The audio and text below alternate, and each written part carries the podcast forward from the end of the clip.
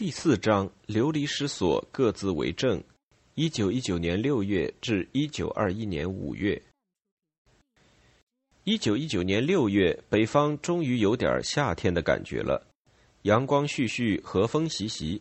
十一日，徐世昌以巴黎和会失利、南北和会又失利为由，向国会提出引咎辞职。翌日。在内政、外交等问题上焦头烂额的钱能训内阁亦全体请辞。国会接到咨文后，将咨文退还，以责任内阁制之下大总统无引咎辞职的规定，请大总统照常任职。十三日，徐世昌准钱能训辞职，特任财政总长龚兴湛兼代阁魁。到九月，龚也守不住了。改由陆军总长靳云鹏兼代国务总理，十一月五日正式接任阁魁。随着各地学潮渐渐平息，南北和谈又被提到议事日程上来。北方总代表朱启潜已挂冠而去，钱能训本来准备接替朱启潜当北方议和总代表，但刚放出风来就遭到非议。徐世昌只得改派王一堂为北方议和总代表。率领原班人马更续和会，这个任命府工部即招来舆论万炮齐轰。王一堂的风评太差，刺激了人们的神经。南方和北方直系同声反对，誓不承认。然就事论事，这也是没有办法的办法，因为议和总代表这个烫手山芋，除了自我感觉良好的王一堂，已经没人敢接。要是有人能举出一个大家都接受且他本人也愿意的人选来，徐世昌也一定乐于任命。南方国会通电称，王一堂为非法国会之议长，在法律上为应受制裁之人，与卖国者严救国，与回法者严护法，如惩办祸首、取消非法国会、裁撤参战军、取消中日密约，皆王等自作之孽。如何与彼谈判？直系大将吴佩孚的通电对王一堂亦极尽冷嘲热讽。身列国会，安知国会之纠纷？身为党魁，安得不受党派之牵扯？在天下本未有私人不出之希望，而足下竟有舍我其谁之资间？足下自命不凡，不计个人安福，欲谋天下安福，其如天下之不量何？旅沪国会议员八月二十三日举行会议，讨论南北合议问题。会后推方前、刘云昭、王世功、张瑞轩四位议员去见孙文和唐绍仪，征求意见。孙文以决议向军政府辞职，对以军政府为谈判一方的南北和会嗤之以鼻，冷淡的回答：“我对于合议不置一词，我之主张为救国在护法。”北方勾结日本回法卖国，若北庭能脱离日本范围，方能谋合法之和平；否则和不和，均非我所知。孙文毫不掩饰对军政府的痛恨，他只恨自己没有一门大炮把军政府炸个粉碎，怎么会支持军政府的和谈呢？在吴景莲和林森的来信中，孙文批了一段话。闻公保与山贼久以相机牺牲国会矣，今时机将至，恐难幸免，深愧无力挽救。然犹望诸君能将国会死得轰轰烈烈，先将军政府取消，免为山贼所居其，则诸君犹不失个人之人格，国会之体面，且为国家留一点元气，是余之厚望也。言尽于斯。切齿之声，个个可闻。尽管这段话在收入孙中山全集时，把宫保与山贼改为岑春轩、陆荣廷，词气稍显平正，但亦不能完全抹平他当时的愤怒之情。九月二日，孙文再次致函林森，请他转告其他国会议员，应毅然取消误国的军政府。孙文是令南方军政府头疼的人物。而北方也有令北方头疼的人物，那就是吴佩孚。吴佩孚屯兵湖南，左纳武昌，右抗荆门，控百越而包九夷，俨然南天一柱。他是北洋军中唯一有本事打到海南岛的人，却偏偏主张南北和平，且不顾段祺瑞反对，直接与南方军队签订停战协约，宣布以扫除内奸、废弃密约、选举良善国会、组织不党内阁为政治目标，矛头直指安抚国会。强敌当前，段祺瑞不得不远交近攻，竟然找上了孙文，这是一种十分奇怪的关系。坚定不移的武力统一者，最强硬的南征派，而孙文做梦都想着北伐打倒段祺瑞。现在南征派与北伐派两大敌对阵营达成某种默契，也印证了一个很流行的说法：政治无永远的敌人，也无永远的朋友。南北各有各的算盘，利害关系错综复杂。王一堂是出了名的余杭老板，心思至纤至细，气不明白。上海和会根本不会谈出什么结果。他到上海只是希望与孙文直接谈判，为孙段结盟牵线搭桥。他派代表先行赴沪与孙文见面，征求他对和谈的意见。孙文直截了当回答。王一堂若同意我恢复国会的条件，我当尽力为之铸成其事。动身前底气不是很足的王一堂再派人去见孙文，孙文依然一口答应。他如果真的为解决国会问题而来，则可历来见我，我当以我一生赋予彼完成合议之权责。言下之意，如果北方愿意解决国会问题，不必以军政府为谈判对象。跟他谈就行了，但如果不经过军政府，又怎么落实谈判结果呢？唯一的办法就是孙文联合北方推翻军政府了。这个话后来确实成为孙文提出的条件之一。王一堂又去总统府征求徐世昌的意见，徐世昌只回答了一个字：让。一个“让”字，足以让这位北洋老人名垂青史。朱启潜做总代表时也问过相同的问题，当时徐世昌说一切可让，国会问题不能让。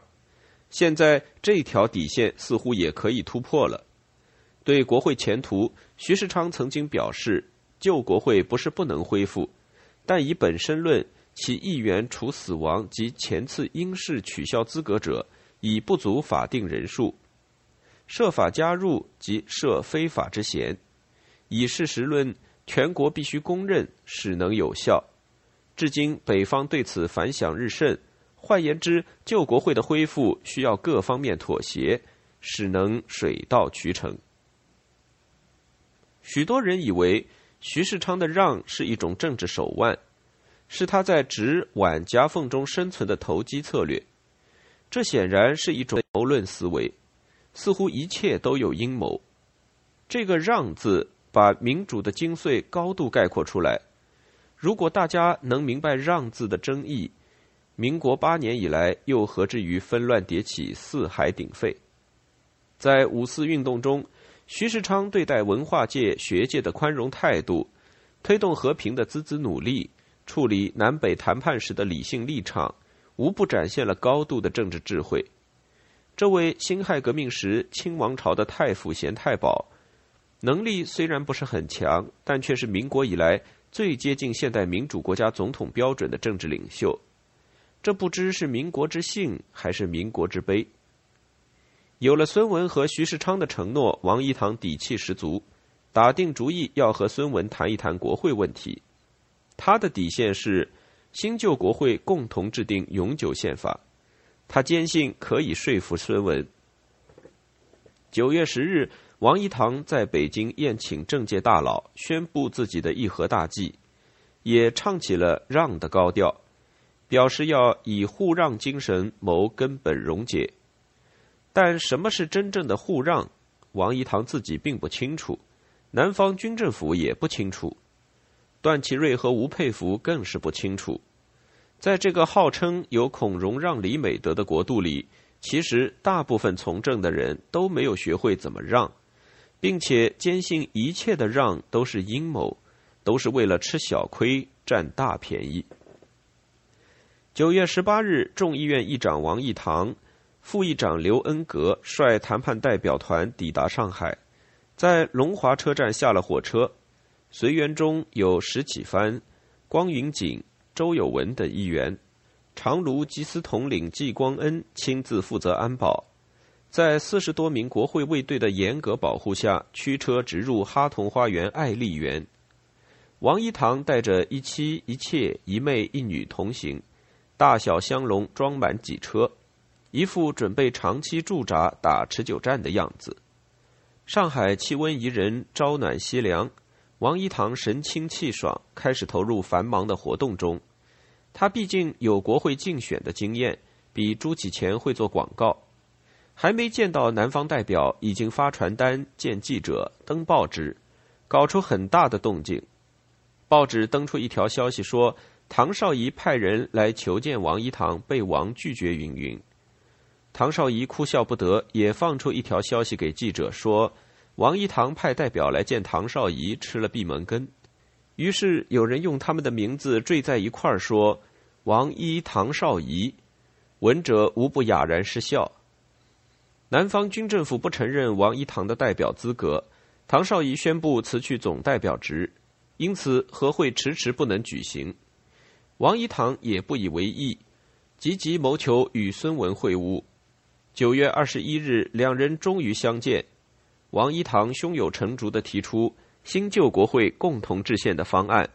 据料，孙文一听就摇头：“这不是我的条件，我的条件是恢复合法国会。”王一堂着急地说：“这无异于要对方无条件投降，北方诸督军将强硬反对，而段祺瑞、徐树铮所永不允诺者也。”孙文大笑说：“这不是投降。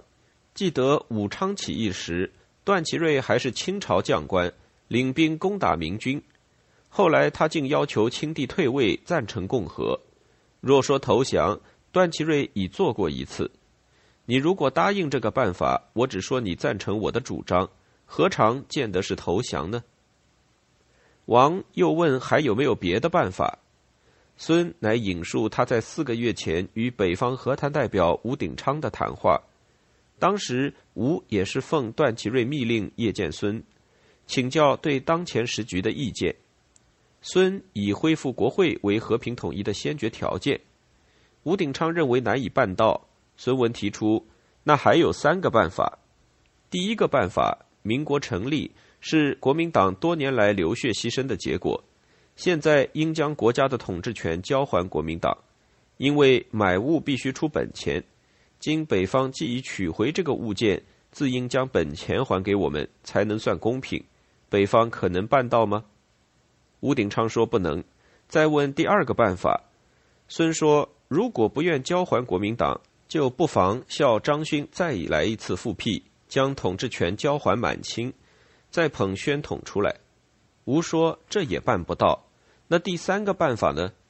孙说既不愿交还国民党，又不愿交还清训帝，剩下来一个办法是北洋派曾经做过的，自家称王称帝，再制造一个红线或什么皇帝出来。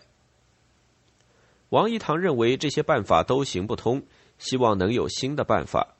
孙文说：“你们既然不要国会来和我议和，我也有不要国会的议和办法。”国会是民党做成的，北方若不要国会，就应该和我一起再来革命，从根本上解决这个时局。